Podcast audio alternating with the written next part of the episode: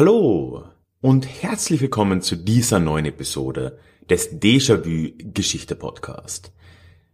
Mein Name ist Ralf und ja, hier auf diesem Podcast erzähle ich alle zwei Wochen aus der Geschichte und ich mache das immer womöglich mit einer Portion Augenzwinkern und mit Gegenwartsbezug.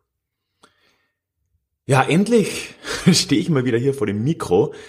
Ich, und wenn du das gehört hast, die letzten paar Folgen, weißt du das, habe ein wenig Urlaub gemacht, habe die beiden Folgen für August dann auch vorproduziert. Ja, und das heißt, seit Mitte, Ende Juli stand ich nicht vor dem Mikrofon. Und es hat sich aber noch was anderes auch geändert. Ich bin inzwischen ja auch umgezogen. Also neuer Raum, neues Setup, auch noch ein neues Mikrofon obendrauf. Das heißt, ich werde wahrscheinlich ein bisschen anders klingen. Ich hoffe besser. Es wäre jetzt blöd. Die Wohnung ist aber auch noch ein bisschen leer. Es könnte ein bisschen mehr hallen, als unbedingt sein sollte. Aber das wird sich noch bessern, wenn dann alle Möbel und so weiter dann mal stehen. Ich hoffe, es ist okay. Ja, es ist zwar schön, wieder hier vor dem Mikro zu stehen. Inzwischen stehe ich jetzt sogar, das ist ganz angenehm. Aber einige Sachen ändern sich nicht. Bevor wir heute ins Thema reinsteigen, möchte ich nämlich wie immer trotzdem noch kurz über den Déjà-vu Geschichte Newsletter mit dir reden. Weil nach wie vor auch nach dem Sommer ist das meiner Meinung nach noch die beste Möglichkeit, mit dir in Kontakt zu kommen. Es ist auch für dich die beste Möglichkeit, mit mir in Kontakt zu kommen und wir umgehen die nervigen Algorithmen von Facebook und Co. Deswegen weise ich da auch immer darauf hin, keine Sorge, du bekommst halt auch nur wichtige neue Informationen von mir. Kein Spam und auch nicht allzu häufig. Ich würde mich einfach sehr freuen, wenn du dir das mal anschauen möchtest. Ich habe alle Infos zum Newsletter zusammengefasst auf meiner Website. Du findest dazu einen Link in den Show Notes, beziehungsweise auch direkt auf ralfkabuschnick.com slash newsletter. Ja, heute haben wir wieder mal einen Anlassfall ist das falsche Wort. Ne? Wir haben ein Jubiläum und dieses Jubiläum hat mich dazu bewogen, das heutige Thema anzugehen. Und zwar geht es um den Vertrag von Saint-Germain. Ich weiß nicht, wie vertraut du mit diesem Thema bist, aber der Vertrag von Saint-Germain war für Österreich das Äquivalent zum Vertrag von Versailles für Deutschland, war also einer der Friedensverträge nach Ende des Ersten Weltkriegs, einer der sogenannten Pariser Vorortverträge. Und der wurde am 10. September 1919 unterzeichnet. Das heißt, wenn diese Episode rauskommt, ist es der 9., also morgen vor 100 Jahren. Für Österreich wie auch für Deutschland war das natürlich ein sehr einschneidender Vertrag, der ja sehr viele Souveränitätsrechte einerseits auch eingeschränkt hat und natürlich auch das Ende der Habsburger Monarchie, der österreich-ungarischen Monarchie besiegelt hat auf dem Papier, in der Realität war das ja schon länger der Fall. Ich gehe diese Woche auf dem Blog ein bisschen genauer auf diese Zeit im Allgemeinen ein. Also dort spreche ich über die Zwischenkriegszeit in Österreich von eben diesem Vertrag von Saint-Germain bis hin zum, zum Anschluss an das Deutsche Reich 1938. Also diese 20 Jahre österreichische Zwischenkriegszeit in mehr oder weniger chronologischer Reihenfolge. Das kannst du gerne dort nachlesen kannst auch jetzt unterbrechen und das zuerst lesen, wenn du ein bisschen Kontext möchtest. Weil in dieser Episode jetzt möchte ich über ein spezielles Teilthema dieser Zeit reden. Und zwar über ein Thema, das meiner Meinung nach auch heute noch viel Relevanz behält, nämlich die Folgen und die Rolle von politischer Polarisierung. Was das für eine Gesellschaft bedeutet, was das für Österreich in den 20er Jahren bedeutet hat und was wir vielleicht heute noch davon mitnehmen können. Nichtsdestotrotz werde ich in diese Folge aber natürlich mit einem kleinen historischen Überblick reinstarten. Ich gebe dir einen ganz kleinen Überblick über das, was geschehen ist in Österreich seit Ende des Ersten Weltkriegs bis eben, ja, 1938 mehr oder weniger. Möchte dann aber ganz stark auf das Thema der Polarisierung eingehen und in dem Zusammenhang auch auf die Rolle von Paramilitärs in Österreich und wie das alles dazu beigetragen hat, dass in Österreich schon vor dem Anschluss dann 1938, schon fünf Jahre zuvor, es zum Ende der Demokratie kam und der sogenannte Austrofaschismus in Österreich seine Wurzeln schlagen konnte. Die Lage in Österreich nach Ende des Ersten Weltkriegs ist jetzt erstmal vergleichbar mit der, wie es auch im Deutschen Reich der Fall war. Österreich gemeinsam mit Deutschland war ja logischerweise einer der, eine der Verlierermächte des Ersten Weltkriegs und die letzten Monate dieses Krieges, die Herbstmonate von 1918, waren ganz ähnlich wie auch in Deutschland durch große Unsicherheit natürlich auch geprägt was ja nicht zuletzt sich dadurch geäußert hat, dass immer mehr Teile der ehemaligen Donaumonarchie in der neuen Tschechoslowakei, in Jugoslawien, in, in Ungarn und so weiter sich begonnen haben abzuspalten oder zumindest immer lauter darüber zu sprechen. Hey, it's Ryan Reynolds and I'm here with Keith, co-star of my upcoming film If, only in theaters May 17th. Do you want to tell people the big news? All right, I'll do it. Sign up now and you'll get unlimited for $15 a month in six months of Paramount Plus Essential Plan on us. Mintmobile.com slash switch. Upfront payment of $45 equivalent to $15 per month. Unlimited over 40 gigabytes per month. Face lower speeds. Videos at 480p. Active Mint customers by 531.24 get six months of Paramount Plus Essential Plan. Auto renews after six months. Offer ends May 31st, 2024. Separate Paramount Plus registration required. Terms and conditions apply if rated PG. In Deutschland haben wir dann gesehen, da gibt's auch eine Folge von mir vom letzten November, als wir 100 Jahre Novemberrevolution begangen haben. Da hat sich das Ende des Krieges recht radikal geäußert mit einer Revolution, die ja in beiden Teilen Deutschlands zu Soldaten- und Arbeiterräten geführt hat und in einigen Teilen, da vor allem jetzt in München, im Lauf des Frühjahrs 1919 sogar zu einer Räterepublik. Das heißt, ja, mehr oder weniger starke kommunistische Tendenzen dann auch. In Österreich hat sich das ein bisschen anders dann doch dargestellt. 1918 im Herbst wird es irgendwann offensichtlich, dass dieser Krieg erstens verloren ist und dass zweitens auch dieses Reich nicht mehr zusammengehalten werden kann. Im November verzichtet dann der letzte Kaiser Karl auf seinen Anteil in den Regierungsgeschäften, so war glaube ich der Wortlaut, wirklich seine Krone niedergelegt in der Form hat er nicht. Und es wird dann die Republik Deutsch-Österreich ausgerufen.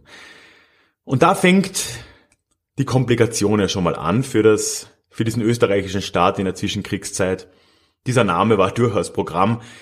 Keine relevante politische Macht im Österreich des Jahres 1918, 1919 war der Meinung, dass dieses Rumpf Österreich, nachdem all diese anderen Teile der Republik, äh, Republik sage ich schon, der Monarchie sich für unabhängig erklärten oder gerade im Prozess waren, das zu tun, niemand sah wirklich eine Zukunft für dieses Rumpf Österreich. Und von Anfang an, der Name Deutsch-Österreich impliziert das, wollte man sich dieser neuen deutschen Republik, wie sie in der Novemberrevolution geschaffen wurde, ja, mehr oder weniger direkt anschließen. Und das trifft wirklich auf alle Lager zu, über die wir dann auch später noch recht im Detail reden werden. Die christlich-sozialen, das war die größte konservative, ja, rechts der Mitte-Partei, die war für diesen Anschluss die drittgrößte Partei der Republik, die Deutschnationalen, gut, bei dem Namen vielleicht wenig überraschend, waren auch für diesen Anschluss und sogar die Sozialdemokraten, damals noch nicht die SPÖ, sondern SDAP, ist aber im Prinzip der Vorgänger der SPÖ, die Sozialdemokratische Arbeiterpartei, auch die waren für diesen Anschluss, ja im Kontext der Novemberrevolution, die ja auch in Deutschland sehr stark sozialdemokratisch geprägt war, ist das vielleicht gar nicht mal so überraschend, wie es auf den ersten Blick wirkt. Bekanntlich hat aber dann der Vertrag von Saint-Germain, wie auch der Vertrag von Versailles, ein paar Monate zuvor, genau diesen Anschluss verboten. Das heißt, Österreich durfte sich nicht anschließen an Deutschland und auch der Name Deutsch-Österreich fällt dann mit dem Jahr 1919 und damit beginnt eine sehr komplexe und sehr konfliktbeladene Zwischenkriegszeit in dieser neuen österreichischen Republik. Über das, was in den 20ern geschah, reden wir dann am Ende noch. Für diesen Überblick machen wir jetzt einen ganz großen Sprung, denn nach knapp 15 Jahren demokratischen Experiment, wenn man es denn so nennen will, kommt es dann 1933 zum Ende dieser ersten Republik in Österreich oder zum Ende dieser Demokratie, nämlich der christlich-soziale Kanzler Engelbert Dollfuß schaltet das Parlament aus. Er selbst bezeichnet es als die Selbstausschaltung des Parlaments, aber in Wirklichkeit war das eine, ja, es gab eine Panne, eine, eine Panne in der Geschäftsordnung, so wird's heute gerne gesagt, wo alle drei Parlamentspräsidenten nach der Reihe zurückgetreten sind, um ihr Stimmrecht wahrzunehmen, was sie als Präsident nicht hätten, in einer sehr engen Abstimmung. Hätte man ohne weiteres klären können, aber er hat das Parlament im Prinzip dann am Wiederzusammentreten gehindert mit Polizei und Militärgewalt und damit nimmt 1933 dann diese Demokratie ihr Ende. Den nächsten fünf Jahre haben wir in Österreich etwas, was damals als der Ständestaat bezeichnet wurde, von den Gegnern aber auch damals schon als Austrofaschismus bezeichnet und ich werde auch den Begriff Austrofaschismus jetzt verwenden. Das war im Prinzip eine Kanzlerdiktatur, die von Engelbert Dollfuss zuerst, später von seinem Nachfolger Kurt Schuschnigg geleitet wurde, ja mehr oder weniger in einer, wenn auch nicht so ganz zugegebenen Anlehnung an Nazi-Deutschland, vor allem aber an Mussolini-Italien mit einem Führerprinzip. Und ja, man hat dem Ganzen einen Anstrich gegeben von, ja, wir haben ja nur die parlamentarische Demokratie beendet, wir wollen einen Ständestaat aufgebaut auf eine berufliche Ordnung, was aber in der Realität nicht wirklich was bedeutet hat. Also Österreich ab 1933 war im Prinzip eine Diktatur, eine Kanzlerdiktatur. Es folgte 1934 auch noch ein dreitägiger Bürgerkrieg gegen die Sozialdemokratie beziehungsweise den ihr angehängten Republikanischen Schutzbund, über den reden wir dann auch noch. Da wird die quasi mit Gewalt ausgeschaltet. Dann kommt noch ein Putschversuch der Nationalsozialisten, die es ja dann auch gab. Da stirbt Engelbert Dollfuß. Und ja, die nächsten vier Jahre hängt dann dieses Regime so irgendwie fest, bis dann quasi im Anschluss an Deutschland das Ganze sein Ende findet und Österreich nach nicht mal ganz 20 Jahren seine Selbstständigkeit dann auch wieder verloren hat. Wie gesagt, das war jetzt ein wirklich sehr kurzer Überblick über diese 20 Jahre. Auf dem Blog nochmal ein bisschen mehr Details. Was mich jetzt interessiert für diese Episode, ist aber wie gesagt was anderes. Es ist der Weg dorthin. Nicht unbedingt zum Anschluss, sondern der Weg in die Kanzlerdiktatur von Engelbert Dollfuß, der Weg zum Austrofaschismus. Was geschah in diesen 15 Jahren seit Ende des Ersten Weltkriegs und was können wir vielleicht heute noch davon lernen? Ich habe da ein wichtiges Thema ja schon angesprochen, ganz am Anfang, die politische Polarisierung. Und das ist etwas, was Österreich in dieser Zeit ganz stark kennzeichnet. Wir haben nach Ende des Weltkriegs, ja, im Prinzip zwei Blöcke, zweieinhalb große politische Blöcke. Wir haben auf der einen Seite die christlich-sozialen, das sind die konservativ-bürgerlichen, relativ stark rechtsautoritär gerichtet, wenn auch noch nicht in dem Ausmaß wie dann später in den 30er Jahren. Wir haben auf der anderen Seite die Sozialdemokratie, und dann haben wir noch die Deutschnationalen als so eine dritte, größere Partei, wenn auch deutlich kleiner als die beiden, die vor allem die Beamten angesprochen hat und ja, wie der Name schon sagt, sich als nationalistisch deutsche, nicht österreichische Partei gesehen hat. Am Anfang, nach Kriegsende, ist die Politik in Österreich durchaus von Kompromiss aber noch zwischen diesen Lagern gekennzeichnet. Die ersten Regierungen sind große Koalitionen. In diesem deutsche Österreich noch, aber dann auch später, bis 1921, gab es in Österreich große Koalitionen zwischen sowohl der SPÖ, also SDAP, der Sozialdemokraten und der Christlich-Sozialen und dann auch noch teilweise unter Beteiligung anderer Parteien. Und diese Kompromissfähigkeit wurde damals schon auch getestet und ich würde sagen, gar nicht mal so erfolglos getestet. Also es gab schon Momente, wo es Beispiele echter Kompromissfindung gab in diesem österreichischen Staat zwischen diesen Lagern. Ein ganz großes und wichtiges Beispiel wäre die Verfassung, die ja wirklich einen Kompromiss darstellt zwischen den Vorstellungen der zwei großen Lager. Und sie verbindet dann letzten Endes die Zentralstaatsvorstellungen der Sozialdemokratie, die einen starken Zentralstaat mit einer ganz dominanten Rolle des Parlaments als Vision hatten. Das war eine Reaktion natürlich auf die Kaiserzeit, wo man nicht zu viel Macht der Regierung oder dem Kanzler geben wollte, auch nicht zu viel Macht den Ländern, sondern eben das Parlament, das zentrale Parlament, die wichtigste demokratische Stelle in diesem Staat sein sollte. Das wurde aber kombiniert mit einigen Elementen des Föderalismus, wie er von den Christlichsozialen propagiert wurde, mit mehr oder weniger starken Ländern auch. Und das ist etwas, das ist in Österreich bis heute in irgendeiner Form erhalten. Das ist ein spannender Unterschied zwischen Deutschland und Österreich, dass diese erste Verfassung, wie sie in Österreich 1920, glaube ich, erlassen wurde, die Kelsen-Verfassung, die ist bis heute in irgendeiner Form erhalten geblieben. Klar, es gab immer wieder Änderungen, gerade in der Zweiten Republik, nach dem Zweiten Weltkrieg dann auch. Aber in ihrem Kern sind viele der Funktionsweisen des Staates, wie sie damals definiert wurden, auch heute noch der Fall. Und das ist in Deutschland ja nicht so, weil nach dem Zweiten Weltkrieg die Weimarer Republik einfach in großen Teilen als Fehlschlag gesehen wurde. Man wollte sich nicht zu sehr auf das zurückbeziehen und hat mit dem Grundgesetz 1949 ja dann eine neue Verfassung gestaltet. Wo man auch sagen muss, die ist, ist wahrscheinlich besser. ist besser so. Here's a cool fact. A crocodile can't stick out its tongue. Another cool fact, you can get short-term health insurance for a month or just under a year in some states. United Healthcare short term insurance plans are designed for people who are between jobs, coming off their parents' plan, or turning a side hustle into a full time gig. Underwritten by Golden Rule Insurance Company, they offer flexible, budget friendly coverage with access to a nationwide network of doctors and hospitals. Get more cool facts about United Healthcare short term plans at uh1.com. Eine Folge dessen ist ja zum Beispiel auch, dass der Föderalismus, wie er in Österreich existiert, im Vergleich zu dem, wie es in Deutschland ist, wirklich zu wünschen übrig lässt. Und das hat genau damit zu tun. Also die, die Bundesländer in Österreich, von denen es ja viel zu viele gibt, ne? also ein Zehntel der Größe Deutschlands mit neun Bundesländern, äh, nicht unbedingt notwendig. Gleichzeitig mit weniger Einfluss, deutlich weniger Einfluss als die Bundesländer in Deutschland das zum Beispiel haben und die Ministerpräsidenten. Da merkt man schon, es gibt bis heute da in der Verfassung in Österreich durchaus Kontinuitäten, die bis damals zurückgehen. Aber gut, okay. Das war jetzt ein Exkurs in die Verfassungsgeschichte Österreichs und Deutschlands. Aber der Punkt, so in den frühen Jahren gab es, Beispiel Verfassung, durchaus Kompromisslösungen zwischen den großen Lagern und eben auch eine große Koalition.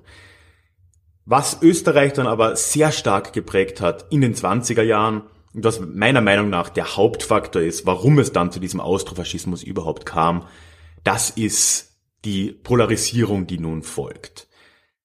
Ab 1921 ist nämlich die Sozialdemokratie in keiner Regierung, keiner Bundesregierung mehr vertreten. Die christlich-sozialen gewinnen jede Wahl in Österreich bis Anfang der 30er Jahre und horten dann alle anderen konservativen Kräfte, die es da noch so gibt, um sie herum, um unter allen Umständen die Sozialdemokratie vom Regieren fernzuhalten. Gleichzeitig kann sich aber die Sozialdemokratie in Wien, in der Hauptstadt, festsetzen, hat dort Ergebnisse in Richtung der 60 Prozent in so ziemlich allen Wahlen und kann dort ein Gegenmodell zu diesem schwarz dominierten konservativen Österreich oder zu, diesem, zu dieser Bundesregierung entwerfen, was heute als rotes Wien bekannt ist und wo sehr viel von dem, was Wien bis heute auch berühmt macht oder, oder auszeichnet, wie zum Beispiel die Gemeindebauten, öffentlicher Wohnungsbau und so weiter, begonnen wurden. Das heißt, wir haben eine, eine Spaltung irgendwo. Die Sozialdemokratie war ja auch bundesweit eine relevante Partei, die regelmäßig knapp an die 40 Prozent kam in den Wahlen, aber sie wurden eben ferngehalten vom Regieren durch die leicht stärkeren christlich-sozialen. In Wien war die ganze Sache umgekehrt. Und so hat man dann immer weniger Rücksicht auf die andere Seite genommen und sich im Verlauf der 20er Jahre auch immer mehr als Feinde betrachtet. Und das in letzter Instanz hat er auch dann dazu beigetragen, dass Engelbert Dollfuß dieses System dann irgendwann überworfen hat. Ein Faktor, der da auch ganz stark mit reinspielt, und das ist etwas, was durchaus auch zusammenhängt, ist die Militarisierung, die im Österreich derzeit auch stattgefunden hat. Oder vielleicht konkreter die Paramilitarisierung. Auch das ist etwas, was jetzt nicht grundsätzlich Österreich von anderen, gerade Verliererstaaten des Ersten Weltkriegs unterscheidet. Auch Deutschland hat ja diese Paramilitarisierung zumindest in der Frühzeit der Weimarer Republik sehr deutlich mitgemacht und dann später in Form von SA und so weiter wieder, wo Leute, die aus dem Krieg zurückgekehrt sind, sich zum Beispiel Freischärlerverbänden angeschlossen haben und so weiter. Das gab es auch in Österreich. Gerade in der Frühzeit gab es starke Frontkämpfervereinigungen, die durchaus auch ein gesellschaftliches und teilweise politisches Gewicht hatten. Und mit der Zeit haben sich dann aber zwei Fraktionen raus entwickelt, die quasi auf paramilitärischer Ebene durch Aufmärsche, durch eben militärische Strukturen, die es dann plötzlich in allen Orten Österreichs gab, diese Polarisierung in der Politik gespiegelt haben. Das waren einerseits die Heimwehren. Die Heimwehren gab es schon relativ bald nach Kriegsende, recht ähnlich auch wie die Frontkämpfer, waren sehr stark getrieben von alten Offizieren aus der kaiserlich-königlichen Armee, also aus der Habsburger Armee, aber halt auch andere Leute, die eben aus dem Krieg zurückgekommen sind, nicht so recht wussten, was sie denn tun sollten mit sich selbst. Und die haben sich dann eben selbst dazu erkoren gefühlt, offensichtlich, für Recht und Ordnung zu sorgen, wie es besorgte Bürger bis heute gerne tun, mit Bürgerwehren und so weiter. Und ja, diese Heimwehren haben sich schon sehr bald in ganz Österreich gebildet, waren aber sehr diverse Organisationen, muss man auch dazu sagen. Die hatten lange keine nationale, bundesweite Organisation, sondern waren sehr lokal und haben nur wenn nötig oder wenn das eben politisch gewollt wurde von den verschiedenen Führern äh, zusammengearbeitet. Was diese Heimwehren im Verlauf der frühen 20er immer stärker gemacht haben, ist auf den Straßen auf Jagd nach Kommunisten zu gehen. Auch das nicht ganz ein Ausnahmefall in der Zwischenkriegszeit. Ja, die sind dann einfach durch die Straßen gezogen und haben alle, die sie als SDAP-nahe oder, oder Bolschewisten bezeichnet oder erkannt haben, haben sie dann halt verprügelt kam immer wieder vor und als Resultat dessen wird dann 1923 von sozialdemokratischer Seite eine Gegenbewegung gegründet, das ist der Republikanische Schutzbund, der eben sich diesen Heimwehren entgegenstellen soll. Das heißt, diese Ideologisierung und diese Polarisierung, die sich auf der politischen Ebene abgespielt hat, die finden wir jetzt auch auf den Straßen wieder, wo regelmäßig beide Gruppierungen oder auch noch mehrere, eben Frontkämpfer oder wer auch immer, dann aufmarschiert sind gegeneinander in den gleichen Orten zur gleichen Zeit und so weiter und dem ganzen Konflikt noch eine ganz neue, sehr gewalttätige Ebene hinzugefügt haben. Die Entwicklung nimmt dann in den 20er Jahren logischerweise sehr stark an Fahrt auf. Ein Tiefpunkt, der in der österreichischen Politik bis heute ja auch sehr berühmt ist, ist der Vorfall von Schattendorf 1927. In Schattendorf, das ist ein kleiner Ort an der ungarischen Grenze, da kam es zu einem Aufmarsch von Frontkämpfern und auch die republikanischen Schutzbündler waren, waren dann dort, also das war wieder so eine Parallelveranstaltung. Ja, und es endet im Endeffekt damit, es gab ein paar Scharmützel und am Ende schießen Frontkämpfer auf Schutzbundangehörige, es stirbt ein Kind und ein Angehöriger eben dieses Schutzbunds und der große Skandal, der so das Ende der Demokratie in Österreich auch in vielen Teilen vielleicht vorweggenommen hat, folgt dann, als die Schützen freigesprochen werden von einem Gericht in, in Wien. Die Folge ist, dass vor allem Arbeiter dann äh, ja auf die Straße demonstrieren gehen zum Justizpalast in Wien, diesen dann auch in Brand setzen. Als Resultat dessen schickt dann die schwarze Regierung die Polizei rein, ergibt sogar einen Schießbefehl und ja, am Ende dieses Tages sterben gut 90 Menschen da im Kugelhagel. Und das ist eben, wie gesagt, so ein Tiefpunkt der Zwischenkriegszeit in Österreich, der bis heute traurige Berühmtheit immer noch hat. Und auch zu Recht, und ich denke, das kann man auch ohne weiteres sagen, vieles von dem schon vorweggenommen hat, was dann in den frühen 30ern kommt. Es waren dann aber nicht per se zuerst die christlich-sozialen, die sich von dieser Idee eines demokratischen parlamentarischen Staats abgewandt haben. Das waren zuerst die Heimwehren.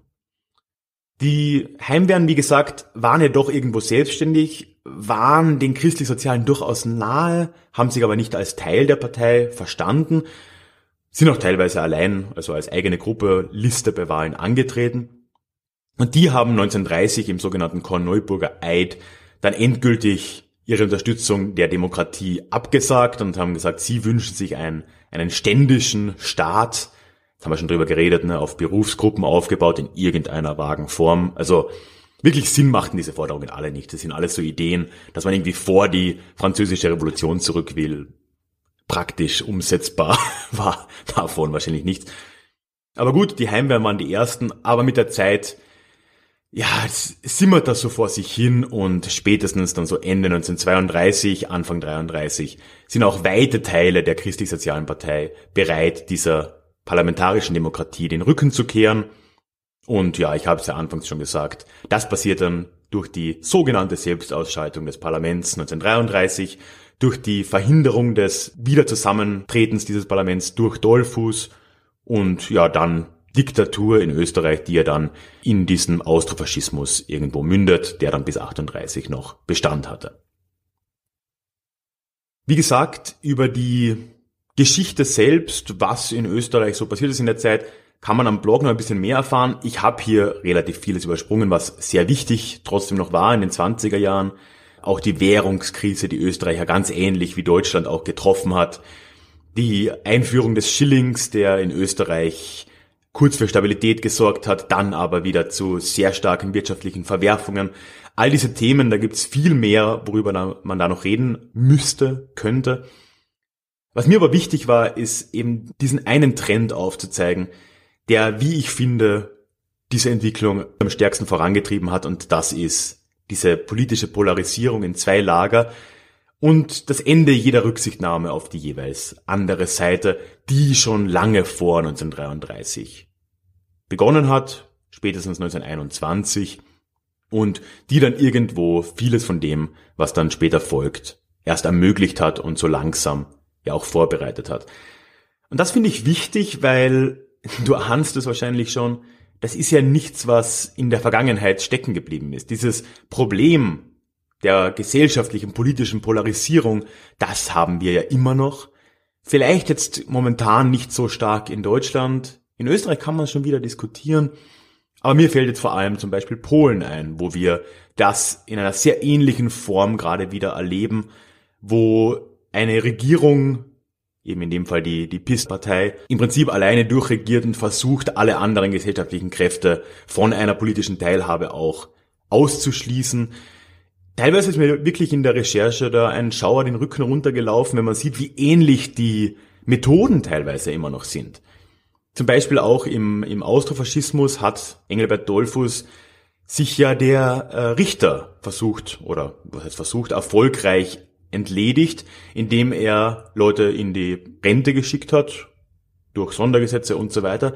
Das sind Dinge, die haben sich in Polen vor zwei Jahren noch ereignet, ne, als da Richter plötzlich ein niedrigeres Pensionsalter auferlegt bekamen, nur um unbequeme Höchstrichter loszuwerden.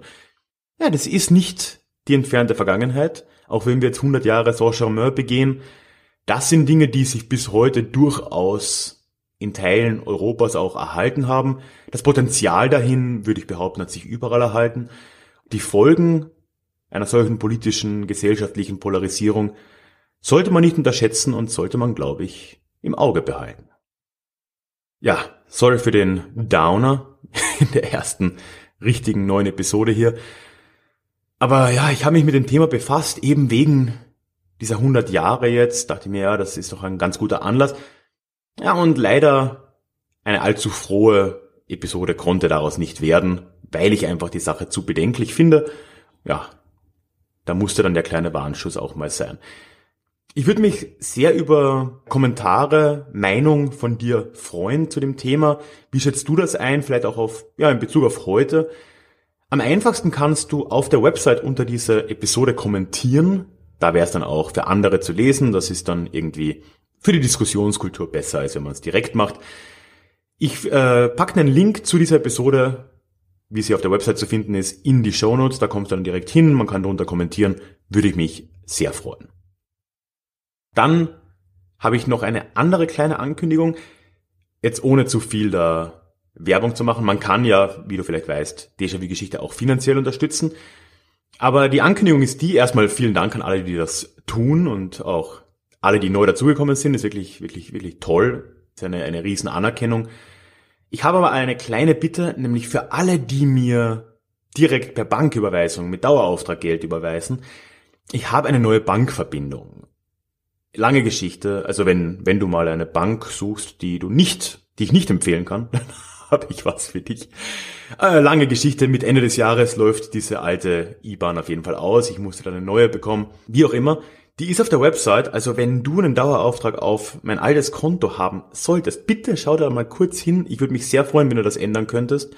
Das Ganze ist auf der Über mich-Seite auf der Website zu finden. Ich packe aber auch einen Link in die Show Notes. Gilt natürlich auch für alle, die jetzt beginnen wollen, mich zu unterstützen. Kleiner Plug muss noch sein. Ja, und zum Schluss nochmal der Hinweis auch für den Newsletter. Ich habe es anfangs schon erwähnt, aber man soll es ja alles doppelt sagen, was einem wichtig ist.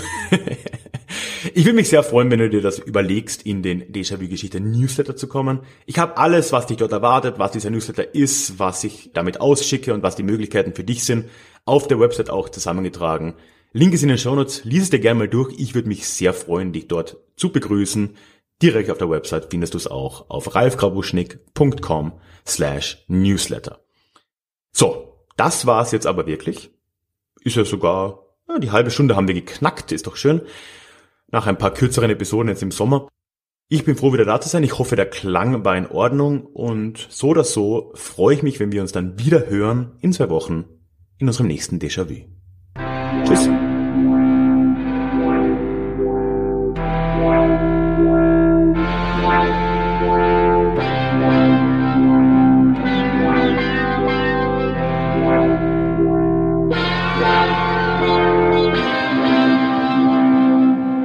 上。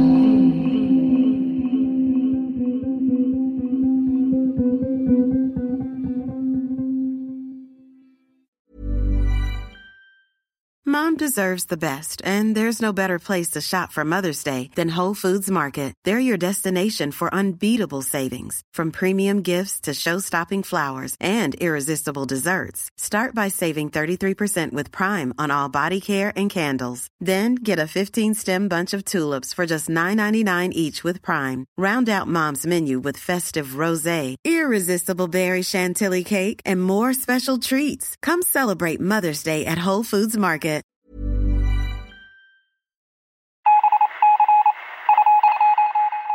Möchtest du dich noch mehr mit Geschichte beschäftigen?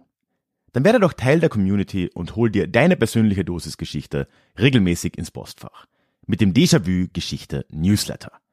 Dort erwarten dich abwechslungsreiche Geschichte-Häppchen, zweimal im Monat direkt in dein E-Mail-Postfach, Austausch mit mir, ich kann dich erreichen, du kannst mir direkt antworten und ich melde mich auch garantiert wieder zurück.